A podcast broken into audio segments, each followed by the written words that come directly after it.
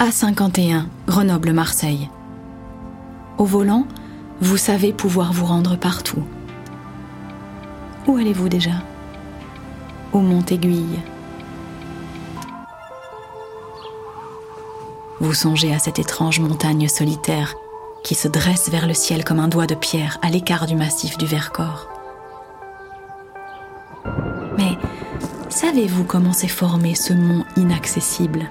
Et ce qui se trouve sur son sommet Une étrange légende circule à ce sujet. Une histoire où il est question de l'audace d'un homme, de la beauté d'une femme, de métamorphose et de vengeance divine. Chaque histoire commence quelque part. Chaque voyage a son point de départ. Chaque légende a ses racines. Vous écoutez Panorama. Une aventure contée par Denis Podalides. Sortie Monestier de Clermont. Le prisonnier du Mont Aiguille.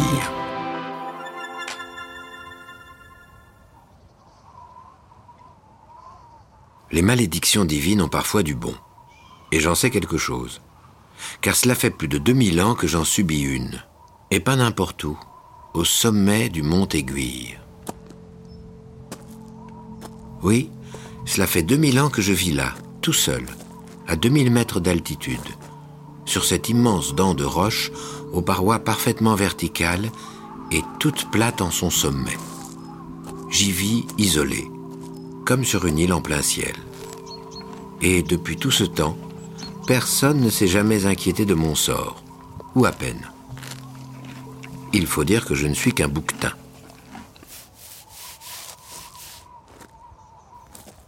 Bouquetin qui parle et qui pense.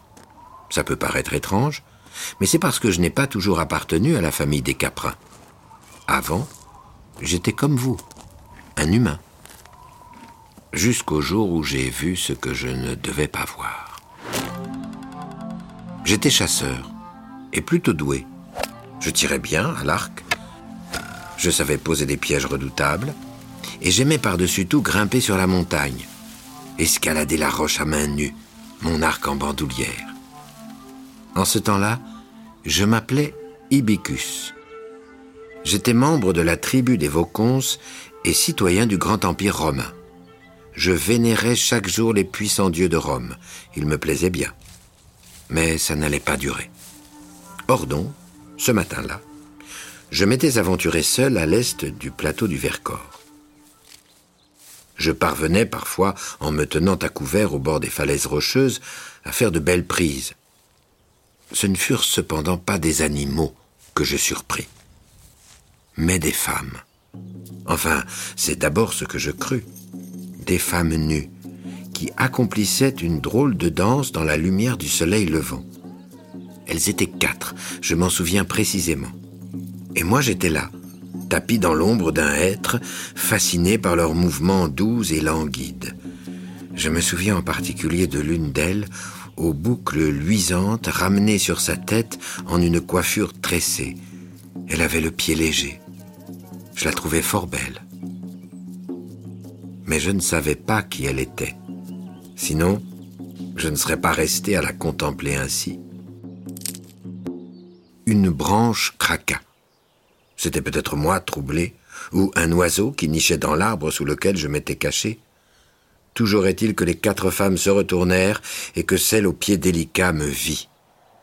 Son regard me transperça, et je compris en cet instant qu'elle et ses trois amies étaient des déesses. Père cria celle qui m'avait débusqué. Soudain, une voix gronda dans les nuées. Une voix à la puissance irréelle qui emplissait le ciel. C'était Jupiter. La déesse lui dit que je les avais vues, elle et ses sœurs, dans le plus simple appareil. Ce qu'au vrai je continuais de faire, ne sachant pas bien où regarder ailleurs. La voix de son père prit alors encore plus d'ampleur. Je t'ai chassé de l'Olympe en raison des mauvais tours que tu jouais aux dieux, et voici que tu continues à commettre des impairs. Pour la peine, tu seras exilé ici même, pour l'éternité. Et d'un éclair fracassant, il frappa la montagne en détachant tout un pan. Un pan étroit et vertical, vertigineux, autour duquel des blocs de rochers s'effondrèrent dans un vacarme monumental. Un pan isolé, où les déesses et moi nous trouvâmes prisonniers. Ainsi naquit le mont Aiguille. Quant à moi, Jupiter m'adressa les mots suivants. Misérable créature, trop curieuse et mal avisée, tu n'aimes rien tant que de grimper sur la montagne Eh bien, tu y seras condamné à jamais. Et il me changea en bouquetin. Ce qui était très injuste, parce que les déesses étant des déesses, elles eurent au fait de quitter ce perchoir de pierre suspendu à 2000 mètres au-dessus du niveau de la mer. Elles avaient le pied léger, je l'ai dit, mais moi, j'allais devoir y rester. Et mes cornes eurent le temps de pousser et de pousser encore, jusqu'à atteindre une taille insensée, avant que je ne revoie quelqu'un fouler cette mince prairie herbeuse qui était désormais mon asile.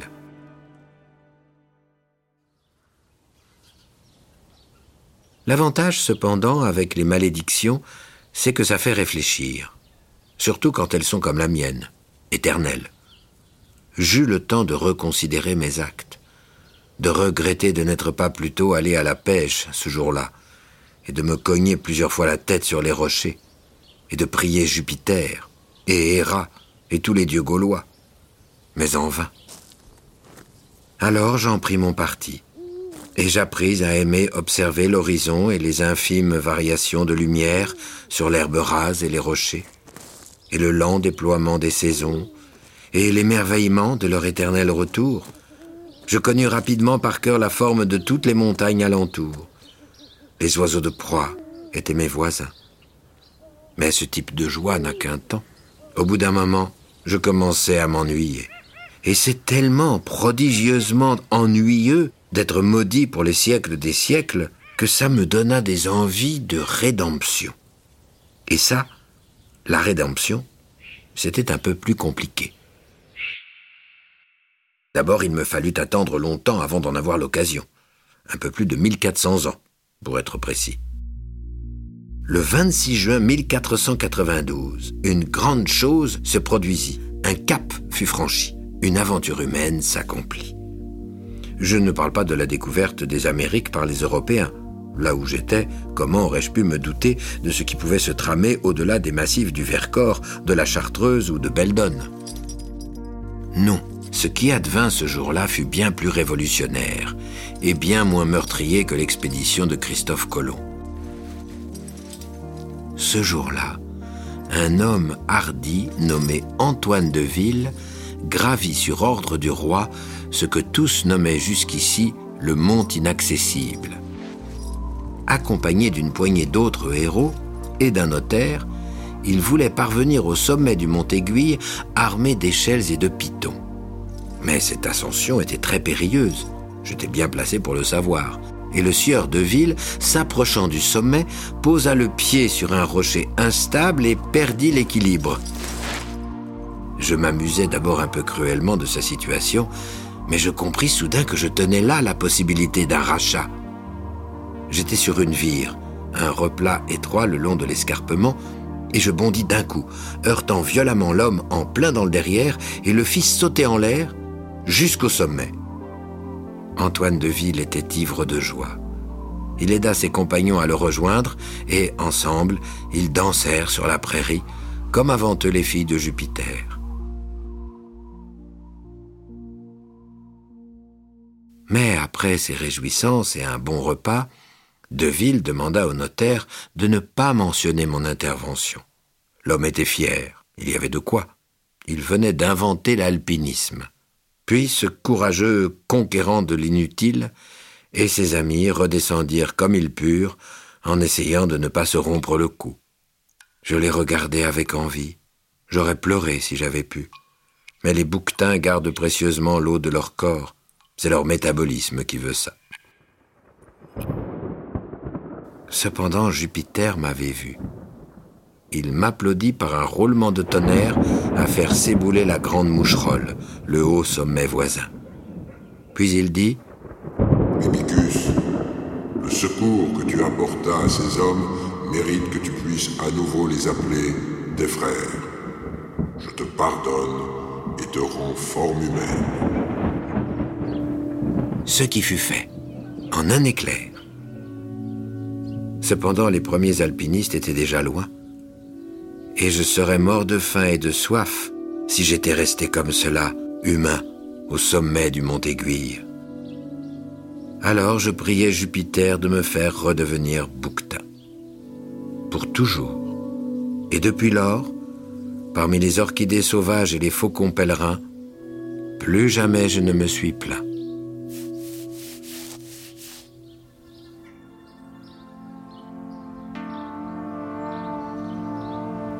Il fallut attendre près de 400 ans supplémentaires et le 19e siècle pour que d'autres hommes reproduisent l'exploit d'Antoine de Ville. Mais entre-temps, un certain François Rabelais compta la geste du tout premier alpiniste dans son quart-livre, où il évoqua les engins mirifiques qui permirent à Deville d'atteindre le sommet et nota la présence en ces lieux d'un vieux bélier. Aujourd'hui, la prairie au sommet du Mont Aiguille se visite en compagnie d'un guide. Quant aux bouquetins, leur réintroduction dans le parc naturel régional du Vercors il y a une trentaine d'années fut un succès. Et le vieil Ibicus a de nouveau des frères à qui parler.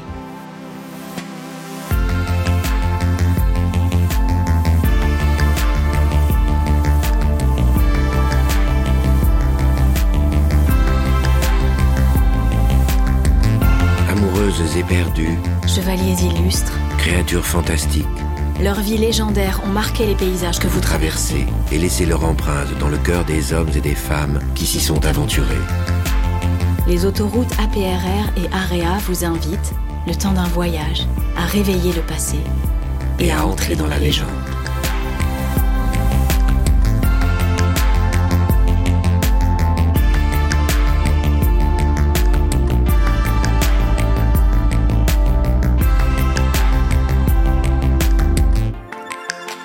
Vous avez écouté Panorama, avec les voix de Denis Podalides de la Comédie Française et Juliette Roudet. Texte Aram Kebabjian. Musique Germain Calsou et Charles Dolé. Réalisation Anna Bui. À bientôt pour explorer d'autres itinéraires et d'autres légendes.